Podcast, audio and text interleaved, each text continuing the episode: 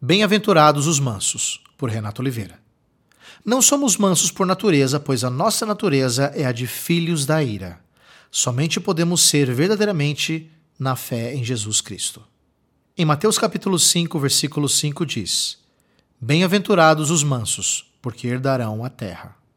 Antes de entrar no significado do que é sermos mansos, deixe-me contar como fui instruído por Deus com relação à mansidão.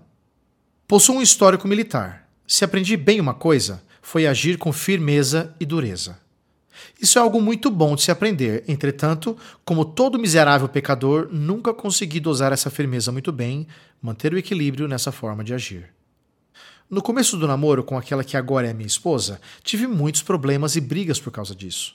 Ela me dizia: Você fala comigo como se eu fosse um soldado. E sabe o que era pior? Eu não enxergava isso. Quando ela reclamava do meu comportamento, eu pensava: como as mulheres são sensíveis.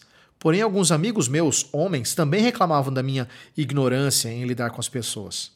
Foi só aí que eu pude perceber o meu erro, certo? Nada disso, errado. Pelo contrário, eu pensava: que povo mimizento! As pessoas são sensíveis demais. Pois bem, depois de um certo tempo, comecei a ver isso com mais seriedade e preocupação. Isso porque eu já estava identificando em meu caráter a falta de empatia pelas pessoas.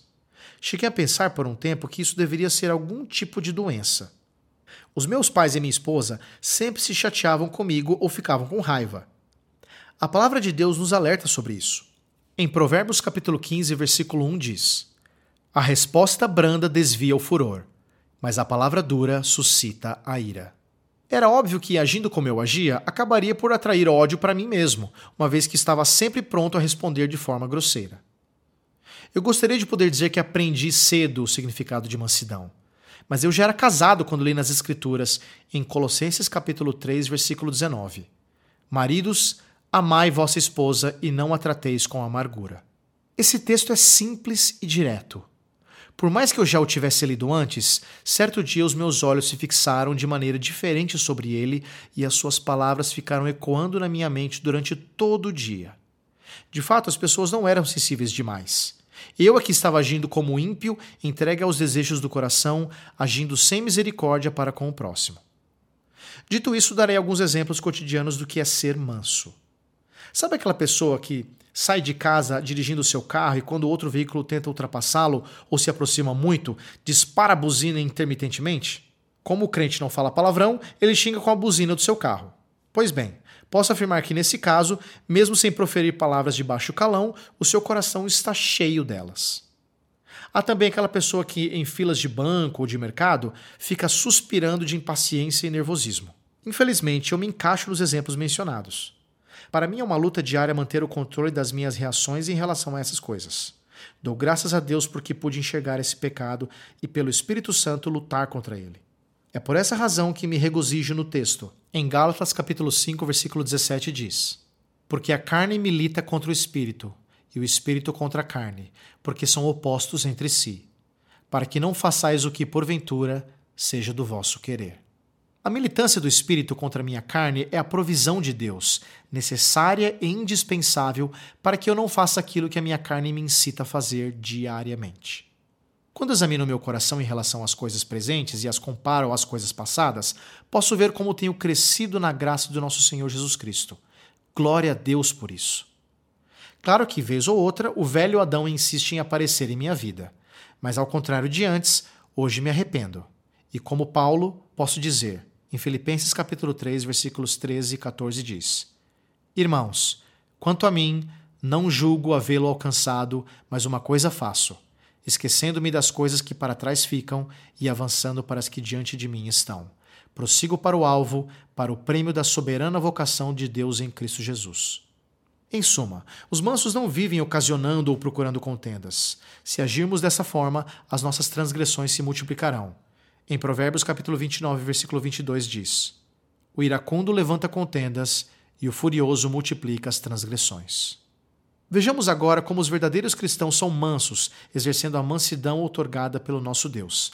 Em 2 Timóteo capítulo 2, versículos 24 a 26 diz: Ora, é necessário que o servo do Senhor não viva a contender, e sim deve ser brando para com todos, apto para instruir, paciente, disciplinando com mansidão os que se opõem, na expectativa de que Deus lhes conceda não só o arrependimento para conhecerem plenamente a verdade, mas também o retorno à sensatez, livrando-se eles dos laços do diabo, tendo sido feitos cativos por ele para cumprirem a sua vontade.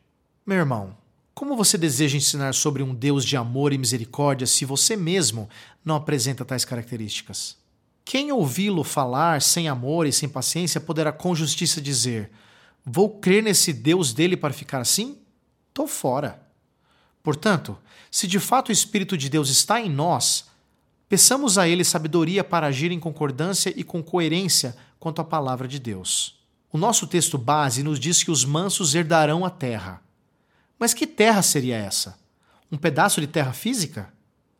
Não pensemos que essa promessa nos é dada para que nos tornemos donos de terras nesse nosso mundo caído.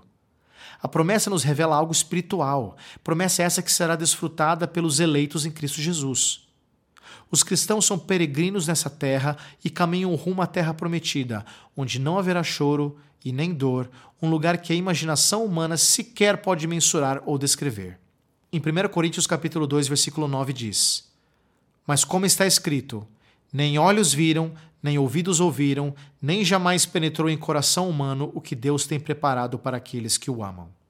Em João capítulo 14, versículos 1 a 3 diz: Não se turbe o vosso coração. Credes em Deus, crede também em mim.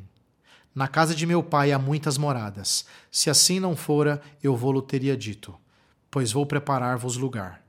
E quando eu for e vos preparar lugar, voltarei e vos receberei para mim mesmo, para que onde eu estou, estejais vós também. Em Apocalipse capítulo 21, versículos 2 a 4 diz: Vi também a cidade santa, a nova Jerusalém, que descia do céu da parte de Deus, ataviada como noiva adornada para o seu esposo. Então ouvi grande voz vinda do trono dizendo: Eis o tabernáculo de Deus com os homens. Deus habitará com eles, eles serão povos de Deus e Deus mesmo estará com eles. Eles enxugará dos olhos toda lágrima e a morte já não existirá. Já não haverá luto, nem pranto, nem dor, porque as primeiras coisas passaram. Meu irmão, após as passagens bíblicas acima, veja o que nos aguarda. Se agirmos como os mansos, herdaremos essa terra prometida pelo nosso Senhor Jesus Cristo. Entretanto, se não agirmos como os mansos, isso não significa que não aprendemos como fazê-lo. Significa, na verdade, que não temos em nós o Espírito de Deus, pois a mansidão não é fruto de nós mesmos, é fruto do Espírito. Em Gálatas capítulo 5, versículos 22 a 24 diz: Mas o fruto do Espírito é amor, alegria, paz, longanimidade, benignidade, bondade, fidelidade, mansidão, domínio próprio. Contra essas coisas não há lei. E os que são de Cristo Jesus crucificaram a carne, com as suas paixões e concupiscências. Os mansos são aqueles que, por verem a sua pobreza de espírito, lamentam seus pecados e a sua condição. Assim caminham humildemente na completa dependência de Deus. Que possamos examinar a nós mesmos a cada dia e verificar se esses frutos fazem parte da nossa vida. Não somos mansos por natureza. Por natureza, somos filhos da ira. Somente na fé em Cristo Jesus é que somos perdoados dos nossos pecados e capacitados a sermos mansos, assim como ele o é. Em Mateus capítulo 11, versículo 29 diz: Tomai sobre vós o meu jugo e aprendei de mim, porque sou manso e humilde de coração, e achareis descanso para a vossa alma. Você gostou deste post? Então compartilhe essa mensagem com seus amigos, sua igreja e familiares. Coloque o seu e-mail no nosso blog para não perder nenhum post.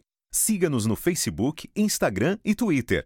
Conheça a Telmídia, vídeos cristãos para você e sua família. 15 dias grátis. Assista quando quiser, onde quiser.